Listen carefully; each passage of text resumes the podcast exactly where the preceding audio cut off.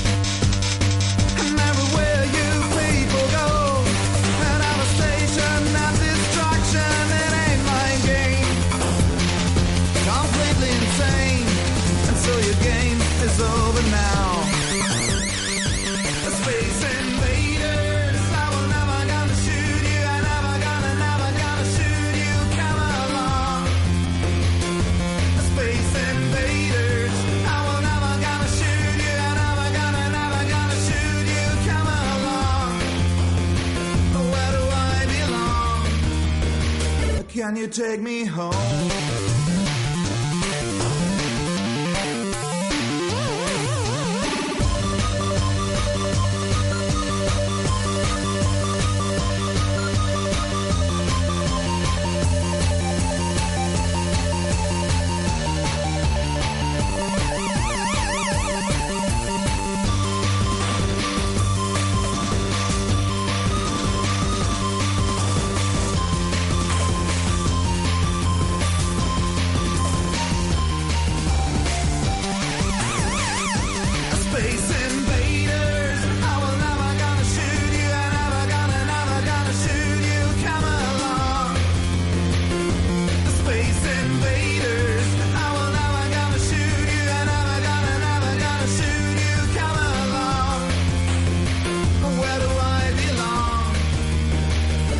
You take me home?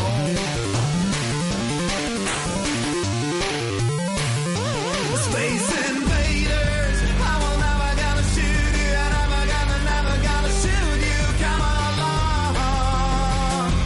Space invaders, I will never gonna shoot you, never gonna, never gonna shoot you, come along. Where do I belong? Can you take me home?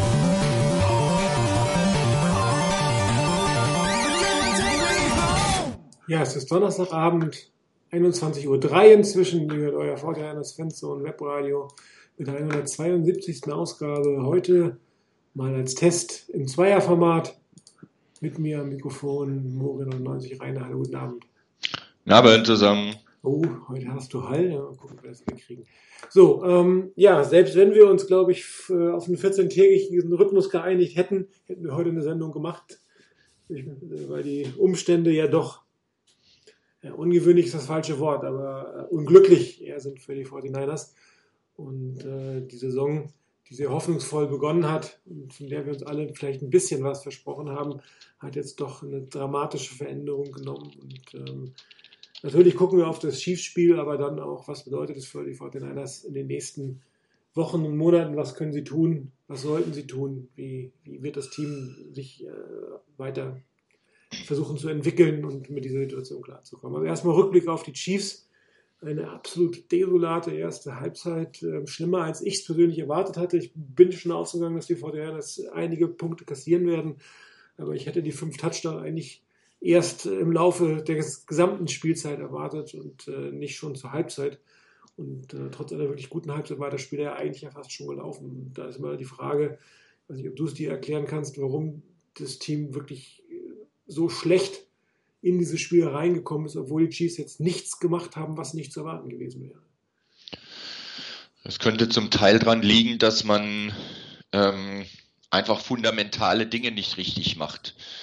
Ähm, wenn du guckst, dass die Niners äh, mal wieder ziemlich viele Miss-Tackles haben, ähm, dass teilweise Receiver freistanden, wo du denkst, wo läuft eigentlich der Cornerback, wo läuft der, C äh, der Safety eigentlich hin, dann ist das schon ein bisschen seltsam.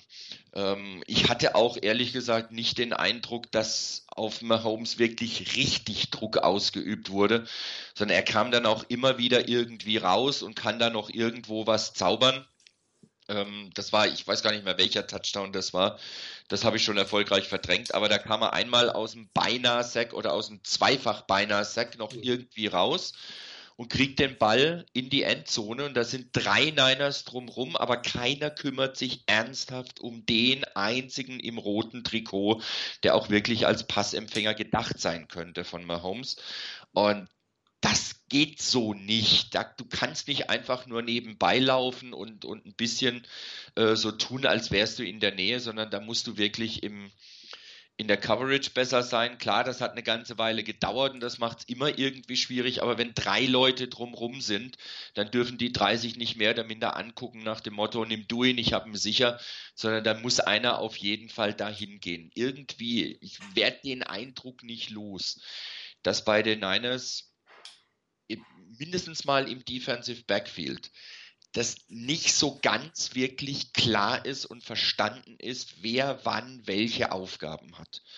Ähm, das kann sein, dass das wirklich täuscht, nach dem Motto, eigentlich müssten sie es alle wissen, aber es sind so, so mentale Fehler, die die, die, die Jungs machen. Ähm, aber irgendwo scheint mir da auch die Abstimmung zu, zu, nicht zu passen. Klar, du hast auch mit dem Thema Verletzungen natürlich zu tun, gerade auch im Defensive Backfield. Aber wie gesagt, mir hat vorne der Druck auf Mahomes gefehlt in der ersten Halbzeit. Und wenn der mal da war, dann war es hinten im Defensive Backfield so, dass die Pässe halt trotzdem ankamen. Ich hatte durchaus mit gerechnet, dass die Niners vielleicht so in der Preisklasse um die 38 Punkte rum, 35, 38, vielleicht sogar 40 Punkte kassieren. Aber mir ging es ähnlich wie dir. Ich habe nicht erwartet, dass sie in der ersten Halbzeit schon 35 kassieren ähm, sondern hatte eher gedacht, dass sich das ein bisschen über das Spiel hinweg verteilt und dass das Spiel vielleicht längere Zeit ein bisschen offener bleibt. War leider nicht so, war eine ziemlich enttäuschende erste Halbzeit. Ähm, ja, die zweite hat ein bisschen dafür entschädigt. ich finde es halt bedenklich, muss ich mal sagen, wenn die Fortinanders jetzt wirklich im zweiten Jahr im gleichen System spielen, wenn er solche also fundamentalen systematischen Probleme, aber auch fundamentale handwerkliche Probleme aufgetaucht sind. Und die Frage, ob die, der Fähigkeit von Robert Saleh ist ja jetzt schon diese Woche häufig gestellt worden. Man lief das immer wieder, ist er der Richtige, braucht er mehr Zeit, hat er nicht die richtigen Spieler. Ähm, aber wenn er natürlich einen Ruben Foster in seinem ersten Spiel der Saison ähm, als Split äh, Cornerback gegenüber von Travis Kelce oder als Split Safety vielleicht gegenüber von Travis Kelce hat, dann, dann ist im System was nicht richtig. Das kann nicht funktionieren. Und da kann das noch so viel vorne auch passieren auf dem Pass Rush oder noch ein so, so junger oder unerfahrener äh, Quarterback dahinter stehen. Dieses Mismatch gewinnt er immer. Und äh, Ruben Foster ist nun nicht unbedingt der Coverage-König vor dem Herrn und in einer 1 zu 1 Situation auf der Außenseite gegen Travis Kelce. Und das ist dann wirklich ein systematisches Problem. Also das ist ja nicht nur einmal vorgekommen.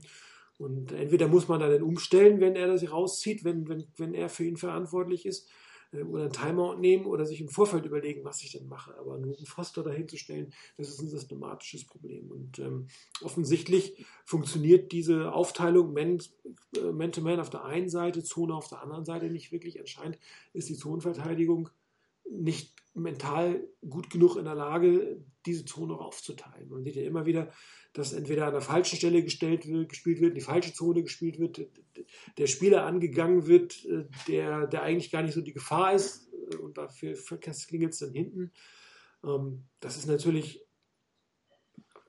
ein Problem des Defense Coordinators, des Systems und den Plays, die er spielt, aber auch von den Spielern auf dem Feld. Sind sie nicht vernünftige Coach? Sind es die falschen Spieler? Das wissen wir natürlich nicht. Aber ähm, dazu kommen die wirklich üblen Situationen von, von Keller Witherspoons, der sich wieder mehrere Strafen eingehandelt hat, die waren jetzt nicht zwingend, aber man hat sie immer geben können. Und er hat ja auch nicht so viel gespielt wie letzte Zeit. Er wird immer wieder ähm, adressiert von den Quarterbacks und, und äh, verliert dann seine Duelle. Und ähm, es macht es natürlich nicht besser, wenn das dahinter noch mehr Backs abstehen. Und das ist in Summe eine schwierige Situation gegen eine so große Offense. Aber systematisch haben die Chiefs wirklich nichts Besonderes gezeigt. Und die Fortinanders konnten systematisch zumindest in der ersten Halbzeit nichts dagegen stellen. Und da fehlende Passlauf, davon werden wir wahrscheinlich die ganze Saison noch reden.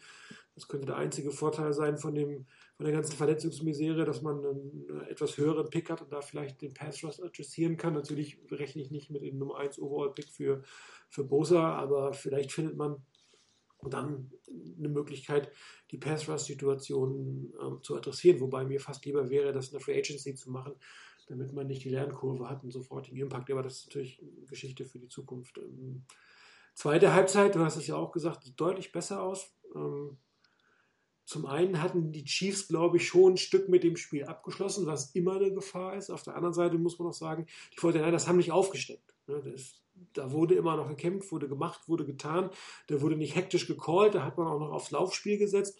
Da hat man, ist man nach vorne gekommen und ähm, wäre fast am Ende des Tages noch belohnt worden. Und äh, das spricht wieder für das Team, für, die, für den Zusammenhalt des Teams und für die Coaches, zumindest was das Thema Motivation angeht. Ne? Ja, das auf jeden Fall. Also gerade auch die, die Geschichte mit der, mit der zweiten Halbzeit. Klar kann man sagen, ähm, das war jetzt quasi 30 Minuten Garbage Time.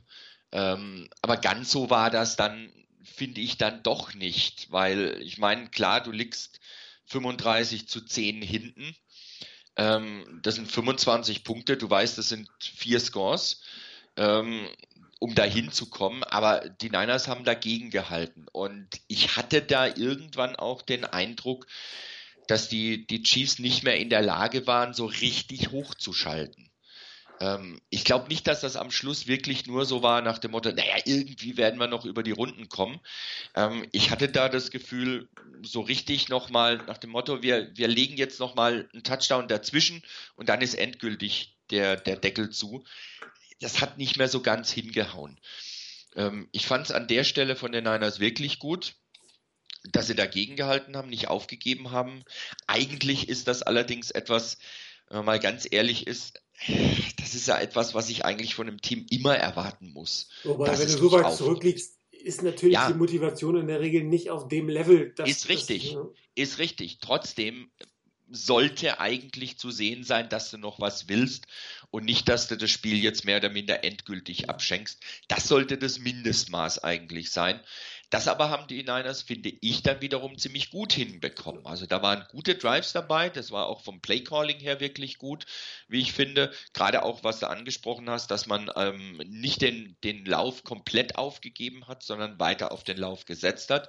Klar, die Chiefs haben natürlich, schätze ich mal, ich habe mir diese die Einstellung mit allen Spielern ähm, auf dem Bild noch nicht angeguckt, aber ich gehe mal davon aus, dass sie in allererster Linie die tiefen Bälle auf jeden Fall mal wegnehmen wollten und lieber ein bisschen weniger zugegeben haben, aber auch das musst du erstmal ausnutzen können. Und da fand ich, haben die Niners einen richtig guten Job gemacht. Ähm, wenn du guckst, mit 29, mit 29 Läufen insgesamt 178 Yards, nimm mal den von Mostert für 0 Yard weg und den für, für Goodwin ziemlich am Anfang schon für minus 2, dann bist du bei 27 Runs für 180 Yards. Also das ist mehr als beachtlich an der Stelle. Wieder ähm, mit 9 Yards pro Lauf, das ist schon Genau. Beeindruckend. Das, das ist schon richtig gut. Der hatte gut, klar, einen mit 26, aber der Rest war dann immerhin, er kommt auf einen guten Schnitt und auch bei anderen, die einen, die einen guten Schnitt haben, ist meistens ein, zwei, ein, zwei richtig lange Läufe dabei.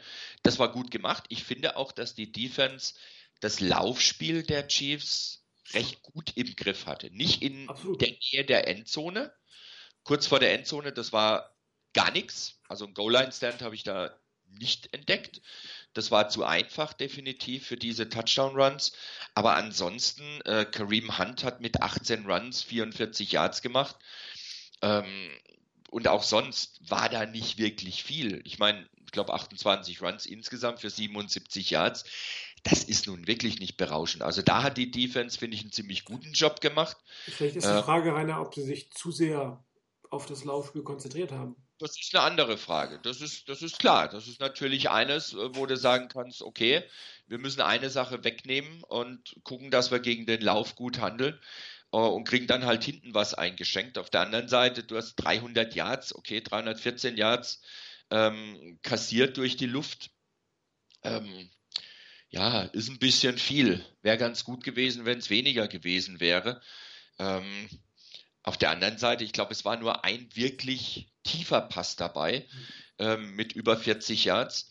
Ansonsten war das auch eher so im mittleren oder kürzeren Bereich. Ähm, vielleicht eine Sache noch zu dem, was du vorhin gesagt hattest, mit, ähm, mit dem, dass Foster gegen Kelsey spielen sollte und musste. Und das nicht nur einmal, sondern mehrfach. Ich habe mir auch die Frage gestellt, muss das eigentlich sein? Muss ich Ruben Foster da rausstellen ähm, und ihn in die Pass-Coverage äh, stellen? Er ist da sicherlich nicht überragend. Die Frage wäre jetzt die, und die würde ich dir jetzt gerade mal direkt stellen. Wen stellst du stattdessen dagegen? Eine Safety. Wer soll ihn übernehmen? Äh, dafür sind die Safeties ja eigentlich da, die Titans zu covern. Beziehungsweise, wenn er rausgeht, musst du überlegen, ob du einen Cornerback hinsetzt.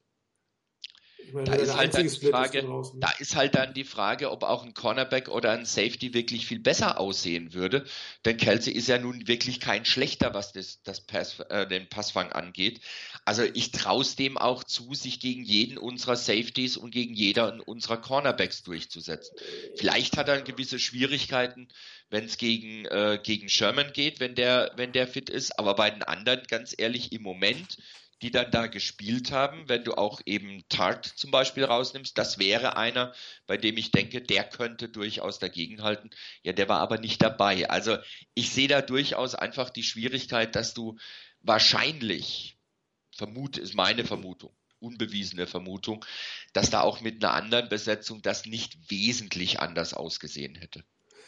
Ja, weiß ich nicht. Also die Pässe, die Ketchy gefangen hat, waren teilweise schon echt einfach. Da saß Ruben Foster echt schlecht. Und natürlich kannst du sagen, hätte es ein anderer besser gemacht, das wissen wir nicht. Aber alleine vom, vom System her, systematisch, halte ich das für keine wirklich gute Idee, ähm, ihn da in der Mitte rauszuziehen.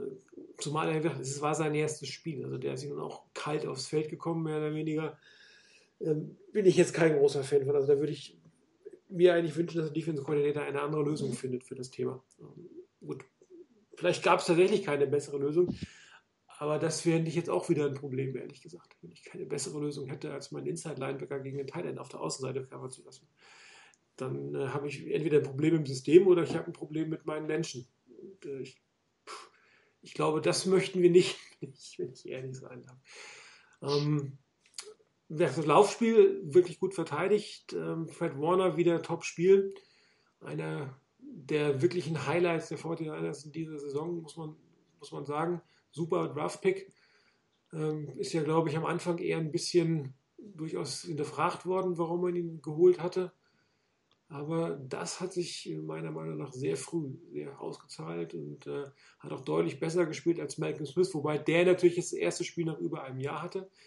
Muss man ja auch sagen. Also Smith und Foster haben bei Pro Football Focus desaströse Werte bekommen für das Spiel, während Warner wirklich eins der Highlights in der Defense ist.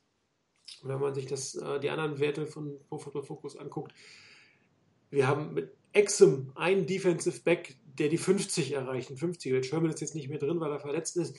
Ansonsten sind die 49ers alle im 30er und 40er Bereich. Und wenn du natürlich so spielst, dann hast du gegen, gegen eine, eine Offense, eine Passing Attack eigentlich keine Chance. Da kannst du das Laufspiel noch so gut im Griff haben das wird am Ende des Tages nichts. Und ähm, es ist wirklich zu hinterfragen, sind es die falschen Spieler oder werden sie falsch eingesetzt oder ist das Training falsch? Auch das Thema Tackling, du hast es angesprochen.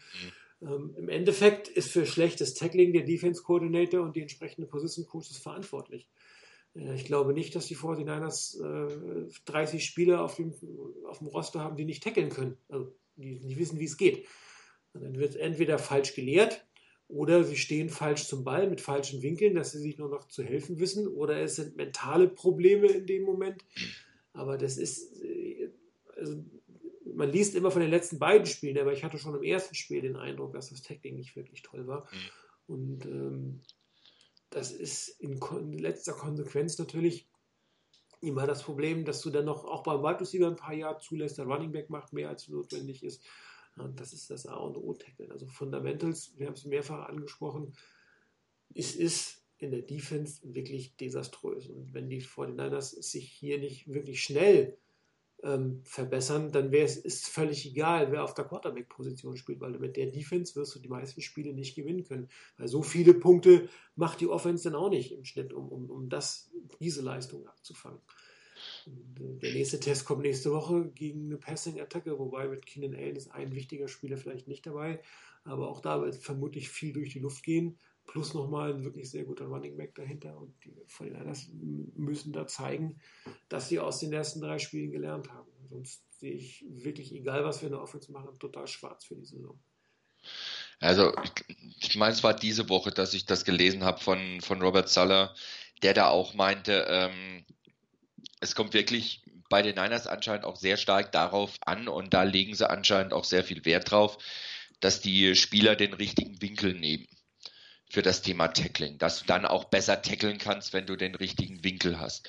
Nur wenn da im Training viel Wert drauf gelegt wird, und da gibt's für mich zwei, zwei Möglichkeiten. Entweder es klappt im Training nicht und die Trainer, die Coaches finden keinen Weg, das zu verbessern, oder im Training klappt's, aber im Spiel kriegen es die Spieler nicht aufs Feld.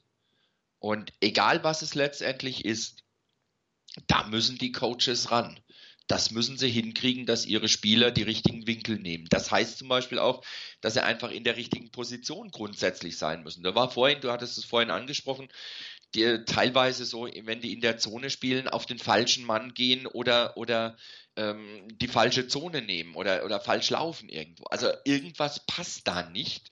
Und so ganz erklären kann ich es mir nicht, warum das eigentlich so ist. Klar, ähm, die Trainingseinheiten sind dann doch relativ knapp. Ja, man kann nicht ganz so viel trainieren, wie man vielleicht vor 20 Jahren trainiert hat, aber trotzdem sollte das machbar sein. Andere Teams kriegen es auch hin. Genau.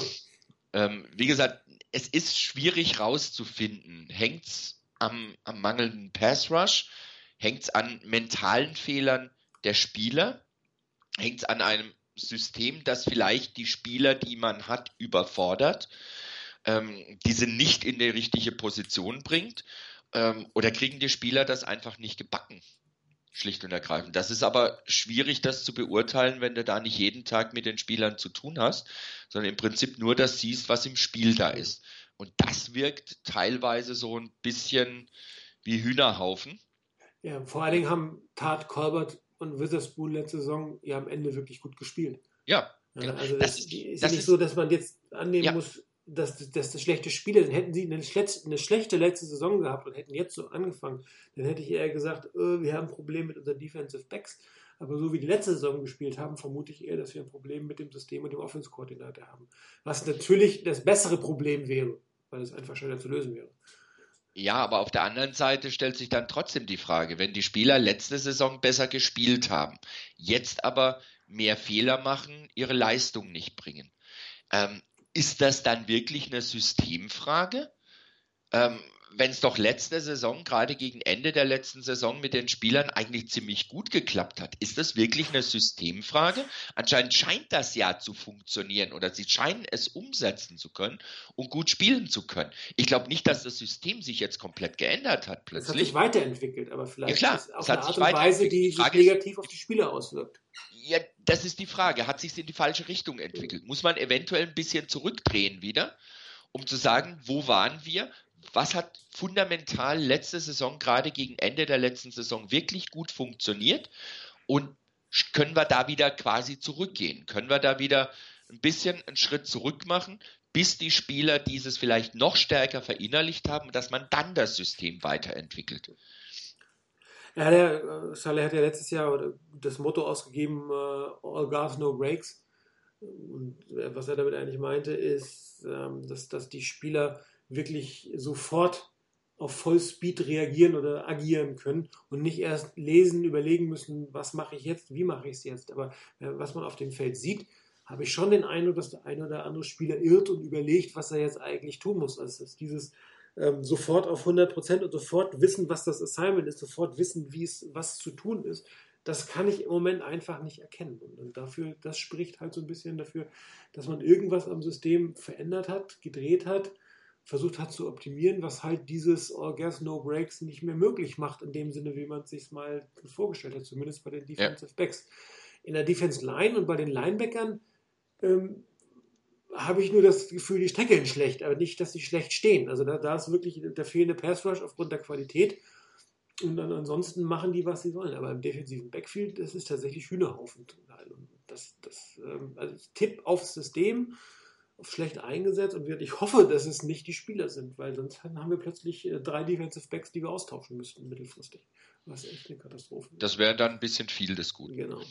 Gehen wir auf ich meine, gerade da auch, wenn wir, wenn wir da gerade bei dem Punkt sind, vielleicht noch, noch eine letzte Bemerkung dazu. Gerade beim Thema Kilo Witherspoon. Ähm, weil er ja oft und teilweise sehr heftig kritisiert wird. Natürlich letztendlich auch zu Recht. Die Frage ist halt wirklich, ich glaube, ich hatte das in irgendeinem Thread auch schon geschrieben. Ist das jetzt im Moment einfach eine Phase, die du als, als, als äh, NFL-Profi vielleicht in deinem zweiten Jahr auch mal durchmachst? wo, de, wo die Leistung nicht mehr so da ist, wo du vielleicht auch merkst, oh, die letzte Saison war klasse und so in der Euphorie von wegen, äh, das läuft doch plötzlich nicht so, wo er anfängt zu grübeln, kommt er da durch? Ist das jetzt nur so ein Tal, durch das er geht, vielleicht auch ein bisschen länger noch dauert, aber ist das ein Tal, das er durchschreitet und dadurch letztendlich gestärkt rauskommt und dann das leisten kann, was man sich nach der letzten Saison von ihm versprochen hat? Oder ist das hat er letzte Saison eigentlich über dem Niveau gespielt, das er auf Dauer halten kann. Wenn das der Fall ist, dann haben wir ein echtes Problem. Dann brauchst du da eine Neubesetzung. Wenn das wirklich nur ein Tal ist und er, er wieder rauskommt im Lauf der Saison und dann das Leistungsniveau von letzter Saison erreicht, um das quasi so als Basis zu nehmen für die Zeit danach, dann wäre das wieder gut. Ja, wobei, er hat ja wirklich über eine halbe Saison sehr konstant gut gespielt. Darum hoffe ja. ich, dass es eher jetzt ein Tal ist, als dass er eine komplette halbe Saison über seinen Möglichkeiten gespielt hat. Gerade als Cornerback ist das schon nicht ganz einfach. Aber gut, wir werden sehen. Ja. Auf der anderen Seite des Balls war die erste Halbzeit vielleicht nicht gerade desaströs, aber auch nicht das, was wir uns, glaube ich, alle von einer neuen Offense oder von der weiterentwickelten Offense der anders vorgestellt hätten so wirklich funktioniert hat ja gar nichts. Ein bisschen Laufspiel, ein bisschen Passspiel. Ähm, ich hatte auch den Eindruck, dass die Plays in der zweiten Halbzeit viel kreativer waren. Um es mal so auszudrücken. Besser Design. Und dass am Anfang so ein bisschen 0815 Offense gespielt wurde, ohne viel Druck. Ähm, wobei beim Angucken, ich hatte jetzt irgendwie nicht so den Eindruck, ah, hier hakt es jetzt oder hier hakt es jetzt, sondern es war so ein Stottern im Getriebe. Und äh, ohne dass, dass ich es jetzt irgendwie an was festmachen konnte. Ich weiß nicht, wie dir in dem Moment gegangen ist. Ähm, ich meine, die, in Summe sehen die Offense-Zahlen ja ganz ordentlich aus. Du hast das Laufspiel erwähnt, 250 Passing Yards. Ähm, genau genommen eigentlich drei Passing-Touchdowns, wenn man davon ausgeht, dass das keine Pass-Interference am Ende des, des Spiels war. Das ist jetzt ja auch nicht von schlechten Eltern, aber ich weiß nicht, ob unsere Erwartungshaltung jetzt einfach höher ist, äh, die nicht getroffen wurde, oder ob die 49ers wirklich ähm, so ein bisschen noch, äh, zumindest in der ersten Halbzeit, zu verhalten gewesen sind. Vielleicht haben sie sich beeindrucken lassen von, von der äh, Offense der, der, Chiefs, aber man hätte ja auch da eigentlich schon sehen müssen, die Offense muss was tun, die Offense muss was tun, die Offense muss was tun. Und da kam am Anfang nichts. Ist dir irgendwas Besonderes aufgefallen, woran du es jetzt festmachen würdest? Nee, ich hatte, also was ganz Konkretes nicht. Ich hatte ein bisschen den Eindruck, zumindest bei über, über weite Strecken der ersten Halbzeit, ähm, dass die Offense ein bisschen unrhythmisch ist. Also ich kann es gar nicht mal genau, na, genau fassen, um was es da geht, aber ich hatte so das Gefühl, so, so richtig in, in richtigen guten Flow ist die Offense da nicht wirklich reingekommen. Also das, die, die, erste Possession, äh, ja, da war halt gleich äh, erstmal ein Incomplete Pass und dann für Marcus Goodwin für minus zwei Yards. Na danke fürs Gespräch ähm, und der Pass auf Breeder, okay. Dann gab es einen Punt und beim zweiten ähm, gab es dann wieder am Schluss einen Punt.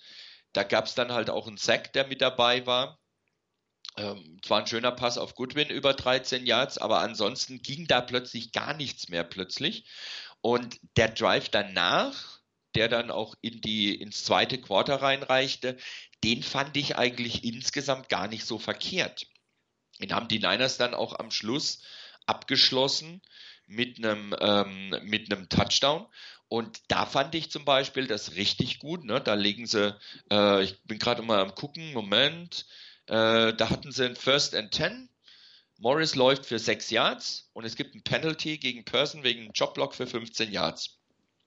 Erster 25, vier Yards von Breeder, zweiter 21, Penalty gegen Joe Staley ja. wegen False Start. Dann ja. bist du beim zweiten und 26 und dann dritter und 16 und du schaffst einen Pass auf Kittel äh, für 15 Yards und gehst für, den, für das First Down. Das fand ich an der Stelle allerdings wirklich gut, dass die Niners da versucht haben, gleich dagegen zu halten und hier wirklich fürs First Down zu gehen. Das hat geklappt und danach gab es ein wirklich schönes Play.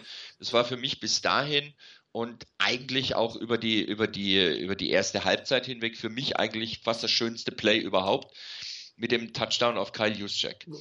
Ich meine, ganz ehrlich, du liegst 14-0 zurück, du merkst, deine Defense bringt dir überhaupt nichts ob du jetzt an der 37 den Ball abgibst oder ähm, gut, das Field Goal hätte man noch 37, hätte Gold vielleicht noch getroffen, ist natürlich ein gewisses Risiko in dem Moment. Panten kannst du da auch nicht. Also dazu gehen ist meiner Meinung nach immer die richtige Entscheidung, wenn es so aussieht, wie es ausgesehen hatte.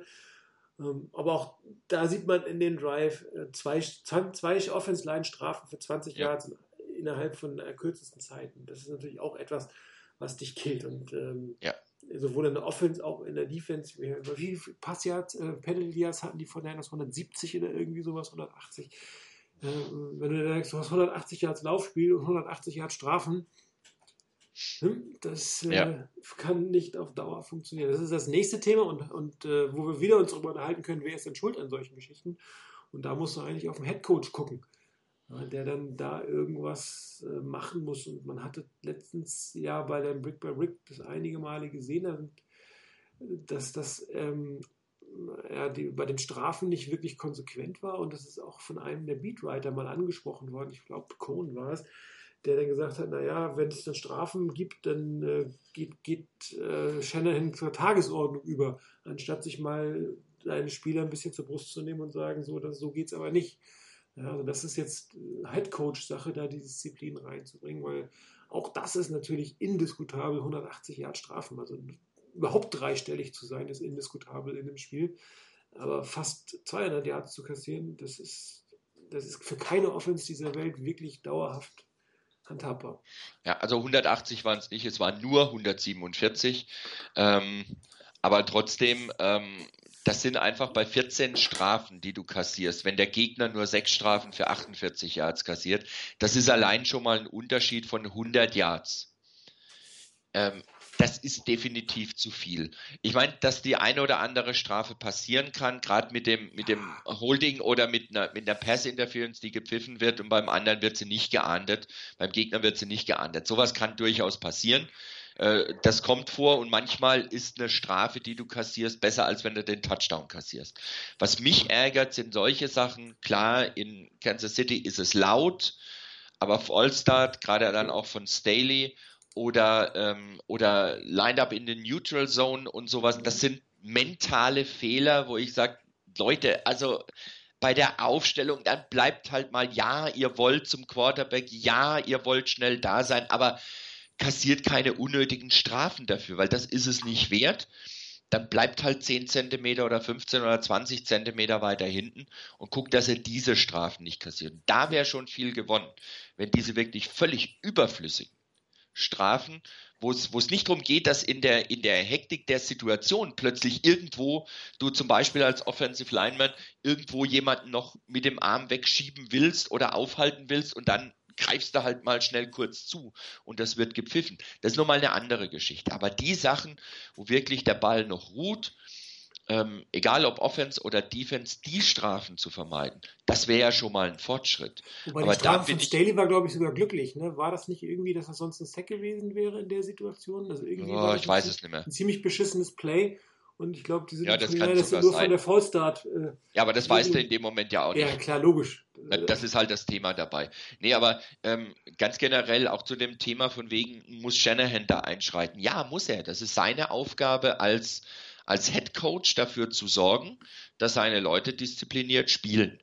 Ähm, er kann natürlich diverses abgeben an, an Defensive Coordinator oder an die Position Coaches, dass sie ihren Leuten beibringen, das und das nicht zu machen.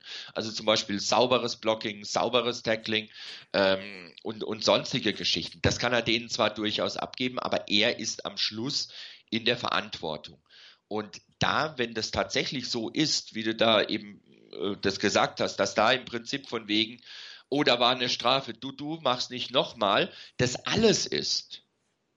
Also, das ist definitiv zu wenig. Also das hatte Cohn letztes, Mal, letztes Jahr extra eine relativ lange Kolumne drüber geschrieben, über den Umgang von Shanahan mit dieser Situation. Und das hat mich letztes Jahr schon so ein bisschen irritiert, weil ja auch letztes Jahr das Thema Strafen durchaus mhm. gelegentlich mal eins war. Und jetzt sind wir wieder bei dem Thema. Man muss natürlich auch sagen, dass die Fortinanders ein bisschen Pech gehabt haben bei den Schiedsrichtern, ja. Die besten ja. fehlen Strafe gegen sie, also beide gegen sie, Offense Defense, plus äh, die äh, eine Strafe gegen Ruben Foster mit dem mit dem Personal Foul in der ja. Roughness, die war, glaube ich, auch ein bisschen fraglich. Äh, natürlich, das sind dann irgendwie 50 Yards Strafen, die du weniger kassierst hast am Ende des Tages. Die kannst du natürlich davon abziehen. Ähm, auf der anderen Seite, man sieht ja oder weiß ja ein bisschen, wie in der Offense, äh, wie, wie in der NFL zurzeit äh, die Referees ähm, agieren, wobei die ersten beiden Spiele, also mit Hokuli und Kemp, die fand ich ja wirklich gut, während äh, Tony Corrente eine üble Leistung abgeliefert hat in dem Spiel, das muss man wirklich sagen. Aber das, klar, das ist nicht jetzt endlich der entscheidende Faktor. Der entscheidende Faktor sind die Vorhinein selber mit den Dingen, die sie eigentlich vermeiden können. Jo, ich glaube, wir haben ein bisschen genug über die Chiefs geredet. Äh, ähm, gucken uns auf die aktuelle Situation der 49ers an. Mit äh, Jimmy Garoppolo ist der zweite Free Agent, wenn man es genau nimmt, oder derjenige, der den großen Vertrag unterschrieben hat, mit einem ACL ausgefallen, zusammen mit Jarek McKinnon.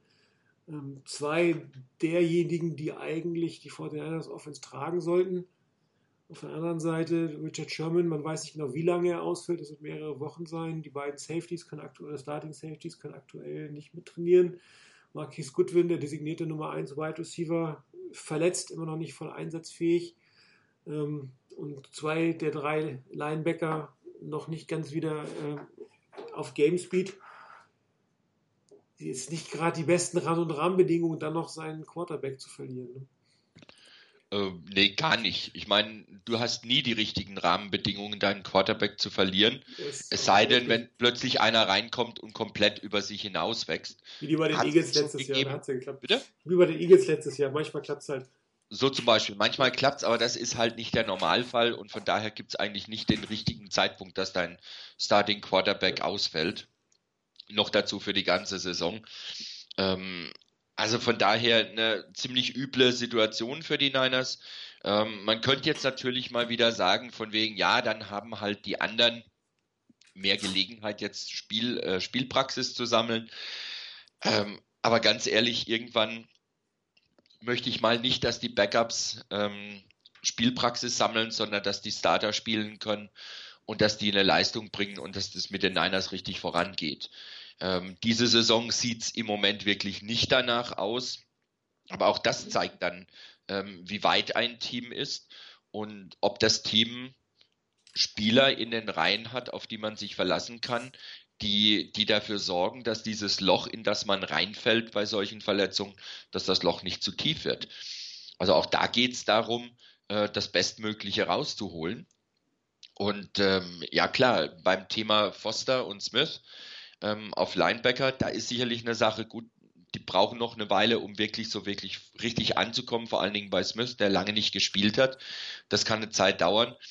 Aber andere, die dann eben nach vorne treten müssen, wenn andere ähm, verletzt sind, ich weiß es nicht. Ähm, das ist eine schwierige Situation für die Niners. Ich kann nur hoffen, dass das Team in der Situation noch ein Stückchen vielleicht zusammenrückt und sagt jetzt erst recht und dass so ein Gemeinschaftsgefühl da ist, was dann das Team einigermaßen tragen kann. Ich befürchte allerdings, so wie jetzt die Anzeichen waren im letzten Spiel, nicht, dass das Team auseinanderfällt. Die Befürchtung habe ich eigentlich gar nicht.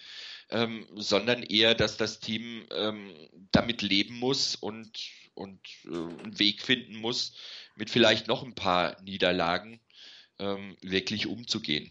Ja gut, die Moral war auch letztes Jahr schon kein Problem und der Zusammenhalt ja. im Team ist sehr stark. Die Frage ist, wie groß oder über welchen Zeitraum kannst du das Ganze machen? Und ja. die Frage ist auch, wie können die Vorteile das kompensieren? Ich glaube, ähm, McKinnon ist ärgerlich, aber mit Breeder und Morris sieht das Laufspiel schon anständig aus. Ja, vielleicht hätte man das Passspiel über die Running Backs noch ein bisschen optimieren können, ja, aber ähm, das ist, glaube ich, okay, äh, wie die Vorteile das gelöst haben. Und ein Goodwin wird Gott sei Dank wohl nicht die ganze Zeit ausfällen. Dante Pettis war ein guter Ersatz, ist sehr unauffällig gewesen am, am letzten Wochenende, komischerweise. Da hat man gar nichts von ihm gesehen. Aber äh, Running Back, äh, Quatsch, Wide Receiver, ich glaube, äh, da kann der ein oder andere mal ausfallen. Das können die 49ers kompensieren. Sie haben halt eh nicht den mega über Wide Receiver, den du auf gar keinen Fall verlieren darfst. Den haben sie nicht. Sie müssen sowieso äh, sich so ein bisschen ähm, aufteilen ähm, auch Matchups, gute Matchups für die einzelnen Spieler suchen. Das macht mir jetzt auch weniger Sorgen. Ähm, Quarterback machen wir mal zum Schluss, gehen wir auf die andere Seite des Balles. Ähm, Defensive Backfield ist natürlich ein massives Thema. Richard Sherman war mit Abstand der beste Defensive Back in seinen ersten drei Spielen nach seiner schweren Verletzung. Und da kann man nur hoffen, dass, dass er wirklich nur kurz ausfallen wird, weil mir nicht ganz klar ist, vor allen Dingen, wie die beiden Cornerback-Positionen vernünftig besetzt werden kann. Ähm, die Safeties auf der Backup-Position, die werden sicherlich das ein oder andere Spiel überbrücken können, aber auch das ist für eine komplette Saison äh, nicht durchhaltbar. Also dazu sind, ist, der, ist der Gap zwischen Startern und Backups zu schwach und nicht umsonst ähm, kamen jetzt die Berichte auf, dass man wohl doch nochmal mit Eric Reed gesprochen hatte, ob man ihn verpflichten kann. Allerdings haben die Panthers ihn jetzt verpflichtet und da liegt natürlich die Vermutung nahe, dass zum einen die Panthers ihm mehr Geld bezahlt haben und er da auch bis zum Ende der Saison starten kann, während er bei den 49ers, wenn Tat zurückgekommen wäre, wieder auf die Bank, also als Backup hätte spielen müssen. Und mhm. diese Option stand ihm ja bereits in der Offseason zur Verfügung und er wollte es nicht. Daher, ähm, ja, vielleicht hätte Reed unterschrieben, wenn er kein alternatives Angebot gehabt hätte, sehr viele Konjunktivs, aber mit einem Angebot der, der Panthers, was sicherlich nicht ganz schlecht war, ist es völlig klar, dass er nicht zurückkommt. Und da sieht man aber auch, dass die 49ers tatsächlich jetzt auf ihn zurückgegriffen hätten und das jetzt durchaus eine Option gewesen wäre, ihn trotz der Umstände, trotz des Rummels, das das gebracht hätte, zum Team zurückzuholen. Und äh, ich kann einfach nur hoffen, dass äh, Tart und ähm, Colbert, auch wenn sie selber diese Saison noch nicht so toll gespielt haben, relativ schnell wieder fit sein werden, um ein bisschen Stabilität in diese defensive Backfield am Ende des Tages bringen zu können. Ja, das wäre viel wert. Die, die, Geschichte mit Reed ist wirklich ähm, klar, warum soll er ein, ein Angebot annehmen, selbst wenn das vielleicht finanz, äh, finanziell ähnlich gewesen wäre? Ähm, warum soll er ein Angebot annehmen, wo er genau weiß, wenn der Spieler, für den ich jetzt geholt werde, wenn der ähm, wieder fit ist, dann rutsche ich wieder auf eine Backup-Position. Ich denke mal, wie gesagt, dass er bei den, bei den Panthers wirklich als Starter eingeplant ist auch. Und ähm, von daher, er will spielen. Er hält sich für einen Starter. Er kann durchaus als Starter spielen. Die Niners haben eine grundsätzlich andere Richtung eingeschlagen. Sie haben gesagt, sie wollen mit Tat gehen, sie wollen mit Cobalt gehen. Und da ist ein Reed als Starter nicht eingeplant, auch für die Zukunft nicht, weil, sie nach, weil die Niners nach wie vor ähm, in Tart und in Colbert einfach die sehen, mit denen sie wirklich in die Zukunft gehen wollen. Rummel hin oder her, ganz weg davon. Es geht da sicherlich auch um das, was man vom Spieler erwartet. Und wenn man guckt, dass äh, Reed letzte Saison teilweise dann eben auch auf Linebacker gespielt hat, wo man geguckt hat, ob man ihm da vielleicht irgendwie eine Position geben könnte. Ähm, es passt nicht so ganz von dem her, was die Niners eben sich selber erwarten und was sie von den anderen Spielern erwarten um hier einen Eric Reed zurückzuholen als Starter. Und wenn der das eben nicht mitmachen möchte als Backup, ja gut, dann hast du eigentlich da auch keine Chance. Ja, dann, das ist wirklich die Hoffnung, dass, dass das defensive Backfield relativ schnell wieder zumindest nach und nach zurückkommen kann. Die grundsätzlichen Werte von Pro Football Focus sind nicht so überragend dass man ja sagen müsste, der Einbruch ist, ist äh, ein Einbruch hinten ist zu groß oder zu erwarten. Ähm, trotzdem wäre mir natürlich wohler, wenn, wenn die Starter wieder dabei sind. Ich weiß gar nicht, wie der Practice Report heute war. Müsste mal gucken, ob die beiden. Also Robert Saleh, Salah war jetzt eben oder ist im Moment gerade live. Ich habe jetzt gerade gelesen mit Jaquas Guitar. Der ist nach wie vor nicht sicher, ob der am Sonntag spielen kann. Äh, ja, mehr habe ich jetzt auch noch nicht gelesen. We will know more as the week progresses. Also ja. Ähm, eher negativ als positiv. Ja, würde ich auch so sehen. Da wir ja sein, auch schon mal wieder Donnerstag haben. Dass man dann tatsächlich noch irgendwas nach, irgendwie nachverpflichten soll, weil auch die Deaths natürlich ein bisschen schwierig ist. Ne? Gut, müssen wir gucken. Ja. Ward wird wahrscheinlich oder wird ziemlich sicher äh, Richard Sherman auf der, oder eigentlich mit Witherspoon auf die Richmond Sherman, Richard Sherman Position gehen und Ward auf die Witherspoon-Position. Ähm, das könnte natürlich bedeuten, dass Witherspoon jetzt mehr Man-to-Man covert und nicht ganz so viel in der, in der Zonenseite ist, was ihm gut tun könnte. Ja, weil er das ja letztes Jahr gemacht hatte. Da hatte er ja viele Man-to-Man-Aufgaben und eventuell funktioniert das für ihn besser diese Saison. Also, oder jetzt im Laufe. Kann durchaus sein. Ja, ähm, dann muss man aber natürlich überlegen, was macht man, weil Richard Sherman ist sicherlich der falsche um auf der Zonenseite zu spielen. Der ist der Prototyp des Man-to-Man und vielleicht muss man dann überlegen, ob man ähm, beide Corners Man-to-Man spielen lässt und die Zonen hinten zwischen den Safeties und den, den äh, Linebackern irgendwie aufteilt. Mal gucken, wie man es macht. Also wenn, wenn Witherspoon jetzt in der Rolle des Nummer 1 ähm, Cornerbacks ein bisschen wieder aufblüht, dann müssen die Vorderner sich wirklich Gedanken machen, wie sie beide Spieler optimaler einsetzen können. Vielleicht ist es wirklich ja. das, das, das Thema, dass Witherspoon in der Zonen-Coverage einfach schlechter aussieht. Das mag, mag ja sein. Viel interessanter ist natürlich die andere Seite des Waldes, wie der letzten Spieler, den wir offen gelassen haben, Jimmy Garoppolo. Bisschen ärgerliche Situation. Dann kann man sagen, ja, warum geht er nicht out of bounds? Ich persönlich hatte eher den Eindruck, dass die Verletzung ähm, beim ersten Cut Richtung Seitenlinie passiert ist und dass er vielleicht gar nicht mehr anders sich bewegen konnte, als wie er sich bewegt hat und dass da der Riss gekommen ist. Aber genau weiß man es natürlich. Ich kann es immer sagen, Quarterback, lauf lieber raus. Aber ähm, Jared McKinnon hat sich auch den ACL gerissen, ohne irgendjemanden, irgendwelchen Kontakt. Na, das kann, kannst du immer haben in irgendeiner Form. Vertrittst dich blöd, ist das Ding durch. Und ähm, ich vermute, dass es in der Sequenz am Anfang war. Jetzt ist er raus, muss man nicht drüber diskutieren. Jetzt kommt natürlich die Frage, was nun?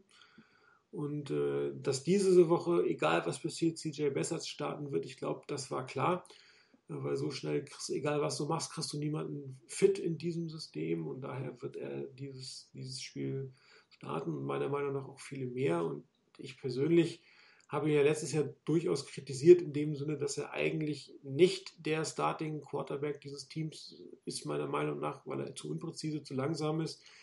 Ähm, aber ich glaube, dass er tatsächlich zurzeit die beste Option ist. Und mir fällt keiner ein auf dem Markt, wirklich keiner, ähm, der ähm, ähnlich wie es Garoppolo letztes Jahr gemacht hat, reinkommt, drei Wochen warten und dann wirklich eine mega Offense führen kann, weil das ist ein kompliziertes System und man muss auch sagen, Bessert hat die zweite Offseason im System gehabt. Äh, diese eine passt da schön aus, darauf kannst du natürlich das ableiten am letzten Wochenende und äh, ich hoffe, dass er wirklich einen Schritt nach vorne gemacht hat und dass die 49ers hier das ist mir persönlich das Wichtigste in dem, was sie die nächsten vier Jahre oder viereinhalb Jahre unter Shannon Hill und Lynch machen wollen, einfach weitermachen können.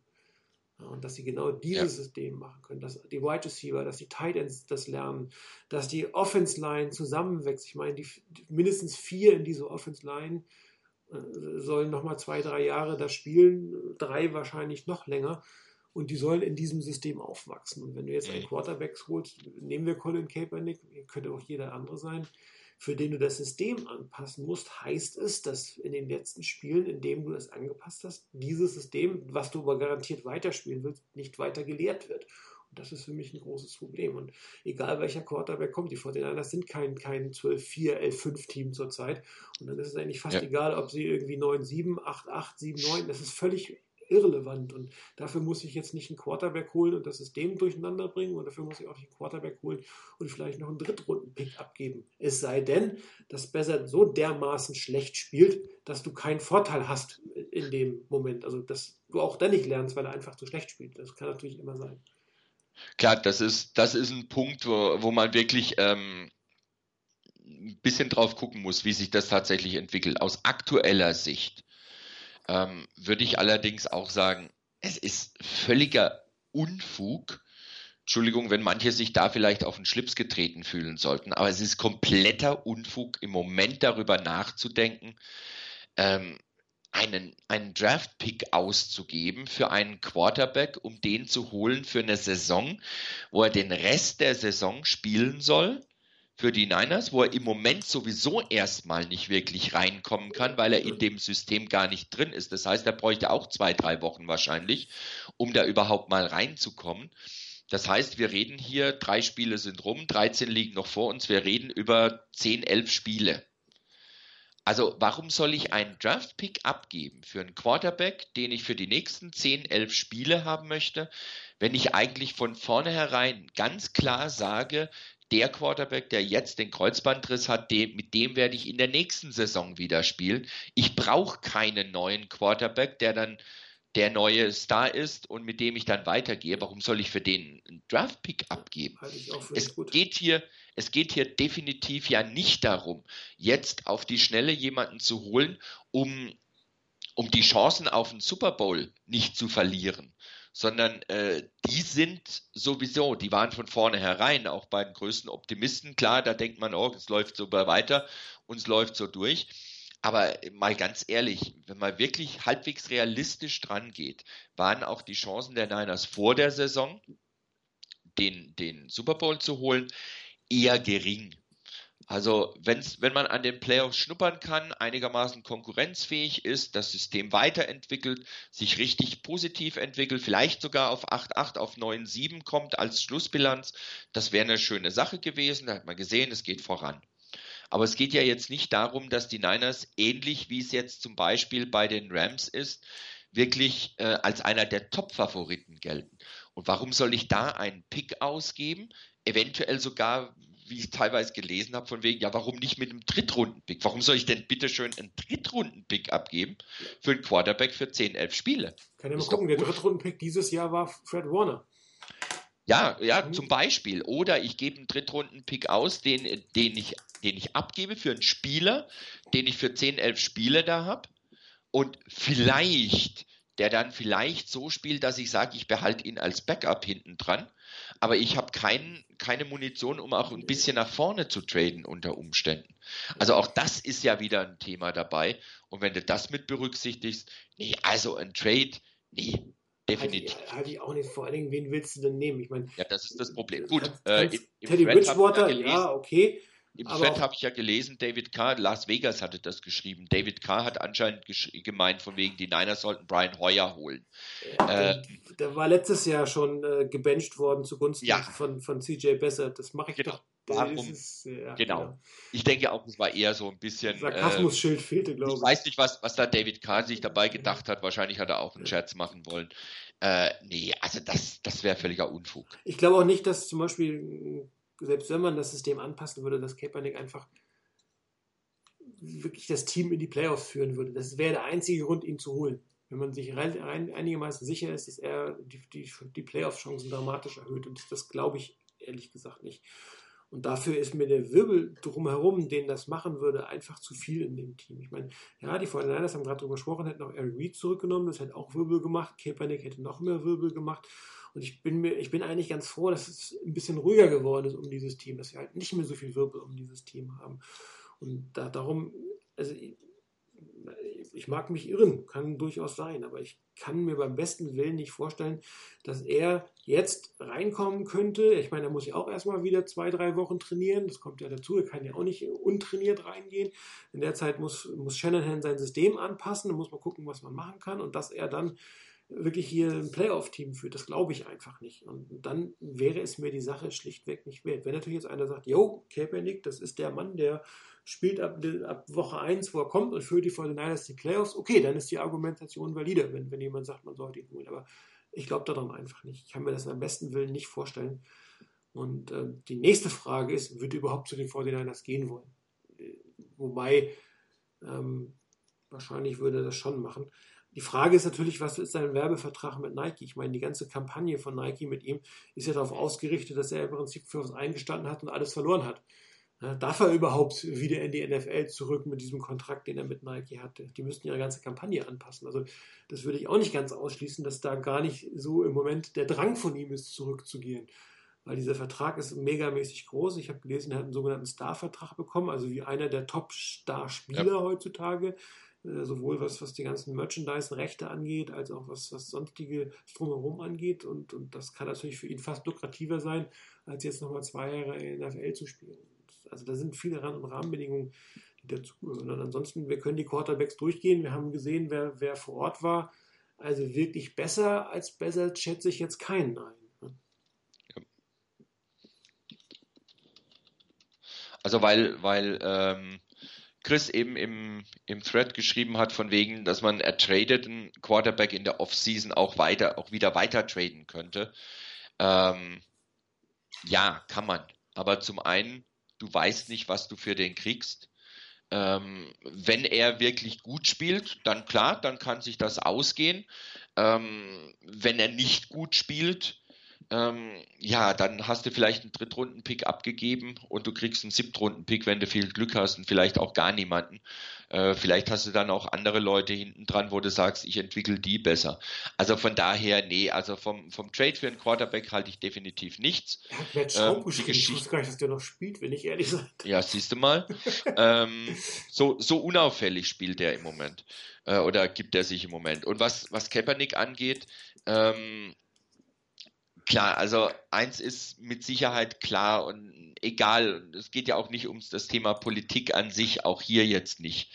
Ähm, machen wir uns nichts vor. Im Endeffekt würde es um das Thema Politik gehen und den ganzen Wirbel, den die Niners da abbekommen würden, berechtigt oder nicht, spielt da letztendlich überhaupt keine Rolle. Ich glaube, die Niners haben den Wirbel nicht nötig, sondern ganz im Gegenteil, es tut den Niners mal gut, ohne Wirbel so halbwegs durch die, über die Runden zu kommen. Und ähm, ich glaube, selbst wenn Kaepernick passen würde vom System her, dass da gespielt wird. Und da hat ja Shanahan schon mehr als einmal gesagt, dass vielleicht manchmal nicht so direkt, aber letztendlich schon gesagt, dass, dass Kaepernick von dem, was er kann und was seine Stärken sind, nicht in das System passt, dass er spielen lassen möchte. Und dann sind wir beim Thema Systemumstellung. Und nee, das würde einfach nicht passen. Schlicht und ergreifend mal das, die Geschichte mit Nike und dieser Werbekampagne mal ganz außen vor. Ähm, ja, also von daher, das ist eine Phantomdiskussion, da wird nichts passieren in der Richtung. Ähm, mit Eric Reed hätten die Niners durchaus jemanden genommen. Ähm, ich glaube auch nicht, dass der, dass der, der Wirbel so groß gewesen wäre. Das wäre am Anfang mal da gewesen. Ähm, Reed hat allerdings, wenn ich das richtig mitverfolgt habe, auch gesagt, dass er während der Hymne sicherlich nicht protestieren wird in dieser Saison, sondern dass es ähm, ihm lediglich darum geht, äh, er will spielen und er wird seine Aktivitäten weiterverfolgen, aber außerhalb des Spielfeldes. Also ich glaube, da wäre vielleicht am Anfang noch mal einiges hochgekommen und dann wäre die Sache eigentlich auch wieder okay gewesen. Aber er ist jetzt eh bei den Panthers und damit ist die Diskussion eigentlich auch überflüssig. Genau. Ja, es, wir werden, glaube ich, erstmal jetzt sehen, wie, wie besser da reinpasst, was er überhaupt in der letzten Saison, in der letzten Offseason gelernt hat. Und ähm, er wird sicherlich zwei, drei Wochen mindestens äh, unangefochtener Starter sein. Wenn es dann aussieht wie letztes Jahr mit Brian Hoyer, kann es natürlich sein, dass das Team nochmal drüber nachdenkt, Alternativen hereinzubringen. Äh, natürlich können, können die das vor Ort viel besser beurteilen, wer da noch bei den Vorderherren passen kann, als dass wenn wir hier Namen von irgendwelchen zweiklassigen Quarterbacks durchgehen und sagen, die sind doof, die sind doof, die sind doof. So den Einblick hat man ja am Ende des Tages nicht. Aber ähm, ich hoffe ehrlich gesagt, dass er einen Sprung nach vorne gemacht hat, dass er das Team bis zum Ende der Saison gut führen kann, dass der eine oder andere Sieg dabei rausspringt. Mal gucken, wie sich vor den Niners sich schlagen. Und, und, mir macht tatsächlich das defensive Backfield zurzeit mehr Sorgen als, als der Quarterback. Ähm, vielleicht äh, strafen sie mich am Sonntag schon Lügen. Äh, vielleicht sind ja beide nicht das Problem. Das wäre natürlich total super. Und was man natürlich auch sagen muss, dass mit Bezard ähm, jemand kommt, wo die Chargers sich nicht ganz so gut darauf vorbereiten können. Ähm, vielleicht hat er den einen oder anderen Vorteil daraus und äh, vielleicht wächst, wächst, auch der eine oder andere Spieler über ihn sich hinaus. Und äh, ich hoffe, dass, dass die Entwicklung von George Kittle so weitergeht. Ich meine, Bassett und Kittle hatten nicht ganz so eine gute Verbindung letztes Jahr, wie Garoppolo und Kittle sie hatten, weil der scheint sich ja wirklich zu einem Top-Tight langsam zu entwickeln und als Go-To-Guide für Garoppolo zu dienen. Und ich hoffe, dass Bezzard das in irgendeiner Form ähm, weiterführen kann und dass er auch sich mit den anderen Receivern, die jetzt neu sind, die er nicht so gut kennt, der hat ja auch mit Garçon nicht so viel gespielt, der verletzt war, er hatte auch mit Pettis ist auch für ihn neu, dass, dass das relativ schnell in einem guten Rhythmus geht und das Laufspiel ihn gut unterstützt und auch die Offense-Line vielleicht nochmal eine Schippe oben drauflegen kann, die ja gar nicht so schlecht aussieht. Die hat zwar manchmal schlechte Momente, aber in Summe ähm, war die Line ein größeres Problem im letzten Jahr als dieses, dieses Jahr, ist meiner Ansicht nach. Und darum ähm, ja, obwohl ich besser letztes Jahr doch schon ziemlich kritisiert hat und gehofft habe, dass man ein Upgrade über ihn findet, muss ich sagen, ähm, er ist für mich jetzt auch langfristig, also mit Perspektiven auf die nächste Saison, die beste Option, weil es einfach so weitergeht, wie die 49ers begonnen haben. Und was Besseres kann ihnen eigentlich nicht passieren, wenn er einigermaßen vernünftig spielt. Ja, genau, das, genau darum geht's. Wenn er einigermaßen an die Leistungen anknüpfen kann, die er letzte Saison ähm, über eine Zeit lang auch gezeigt hat, dann wäre das sicherlich nicht auf dem Niveau, das Garoppolo bringen kann, wenn er wirklich fit ist und wenn er da ähm, die eine oder andere Schwäche, die noch da war in der Saison, diese, äh, diese, in dieser Saison da war, wenn er die noch ausmerzen kann, da kommt er nicht hin. Aber wenn er ein, sagen wir mal, ein solides Niveau liefern kann und er nicht derjenige ist, der regelmäßig die Spiele verliert, ja, das wäre eigentlich was, das da könnte man ein Stück weit drauf aufbauen. Inwieweit die, die Line, die O-Line ähm, in der jetzigen Zusammensetzung für Bessert auch besser ist ähm, und ihm da mehr Möglichkeiten gibt, das muss man sich angucken. Wäre schön, wenn ihm da auch ein bisschen mehr Zeit bleiben würde. Ähm, er hat ja doch den einen oder anderen ziemlich heftigen Hit abbekommen letzte Saison und ich hoffe, dass er da nicht so schnell wieder sowas in der Richtung abbekommt, weil wenn der dann auch noch ausfällt mal für ein halbes Spiel oder gar für, für längere Zeit, dann ist wirklich endgültig ähm, Land unter angesagt. Ja, das wäre nicht so aber, lustig. Aber man, äh, ja, ich denke, wir müssen da einfach mal gucken, inwieweit er sich wirklich weiterentwickelt hat. Er hat jetzt dann immerhin, klar nicht als, als Starting Quarterback, aber er hat jetzt die zweite Offseason in diesem System. Er hat letzte Saison ähm, Spielpraxis gesammelt in diesem System. Also er ist definitiv im Moment die beste Lösung, die die Niners haben können. Jeden, den du von außen holst, äh, jeder, den, den, du von außen holst, kann nicht auf dem Niveau sein in dem Moment. Das, das kann nicht so funktionieren. Von daher die beste Lösung für den Moment in der Hoffnung, dass der sich, dass er sich auch im Spiel dann weiterentwickeln kann.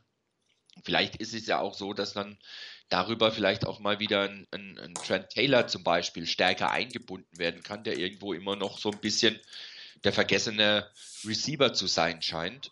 Ähm, ich hoffe, da, da tut sich was in der Richtung. Wie gesagt, wenn, wenn Bessert nicht derjenige ist, der jetzt regelmäßig die Spiele verliert, äh, sondern eher eine ordentliche, okaye Leistung bringt, dann sollte es für jetzt erstmal ganz gut sein. Ja, wobei ähm, Taylor hat ja auch mit Messer, glaube ich, ganz gut zusammengespielt. Vielleicht kommt der auch wieder ein Stück ja, klar. stärker voran. Wobei ich, wobei ich da nicht weiß, jetzt gerade bei Trent Taylor, ob die Rückenverletzung, die er hat, ihn immer noch behindert. Weil irgendwie so diese, diese, diese Spritzigkeit, die er da ausgestrahlt hat letzte Saison, die ist irgendwie, sehe ich die an ihm zumindest in dieser Saison noch nicht. Muss mal gucken, wenn das jetzt funktioniert, zusammen mit Bethard, okay, ja, umso besser eigentlich. Das stimmt. Ja, dann gucken wir mal kurz auf Sonntag. Ähm, 49ers bei den Chargers, kurze Auswärtsreise. Eine der vielen kurzen Auswärtsreisen diese Saison, was ja mal ganz angenehm ist. Im Step-Up Stadium gegen die Chargers. Ähm, meiner Meinung nach sind die 49ers auf jeden Fall Underdog in der aktuellen Situation, äh, aber nicht chancenlos. Ja. Die Chargers sind jetzt auch nicht das Überteam, haben auch Verletzungssorgen. Mit Joey Bosa fehlt, fällt der beste Passrusher aus, was natürlich dem Vorhinein schon mal entgegenkommen wird. Ähm, letztendlich äh, hängt es eigentlich davon ab, wie stabil, jetzt kommen wieder die alten Themen, wie stabil äh, das defensive Backfield sein wird und wie gut sich CJ Bessert einführen wird in, äh, in, das Team. Und wenn beides gut gelingt, dann haben die 49 glaube ich, eine Chance, äh, siegreich aus diesem Spiel bei den Chargers rauszugehen.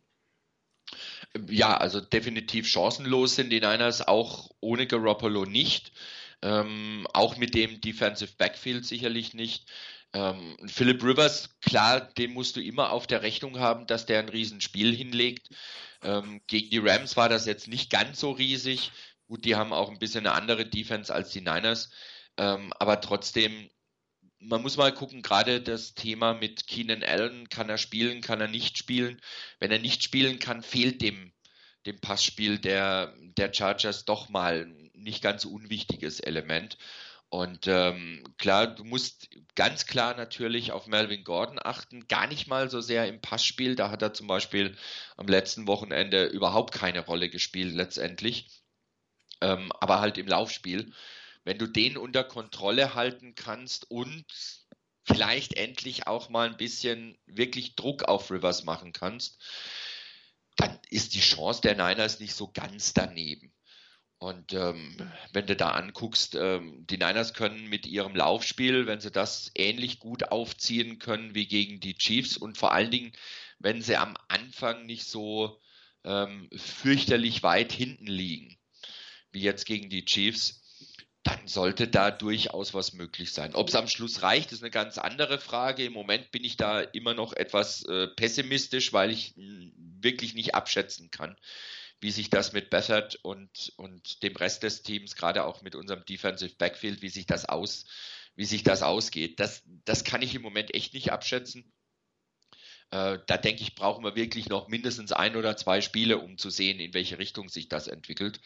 Ähm, aber ganz chancenlos, nee. Und ich meine, du solltest immer in ein Spiel gehen nach dem Motto, so gut wie möglich. Und die Chargers sind jetzt definitiv auch kein Überteam äh, vor dem man jetzt furchtbar Angst haben muss. Sie haben ihre Waffen, sie haben ihre Möglichkeiten, aber ähm, die Chargers sind jetzt bei mir sicherlich kein Favorit auf den Super Bowl und ich halte es auch, oder ich halte es auch für schwierig, ob sie in der AFC West wirklich ganz oben mitspielen können. Bei den Chiefs sowieso. Ja, wird schwierig, sehe ich beide. Ja, ansonsten Tipp ähm, der Tipp, wie gesagt, weil da noch viele Unsicherheiten dabei sind und weil das Defensive Backfield der Niners wahrscheinlich doch letztendlich den Ausschlag geben könnte und da eher den negativen Ausschlag geben könnte. Mein Tipp für das Spiel wäre jetzt ähm, ja minus sieben.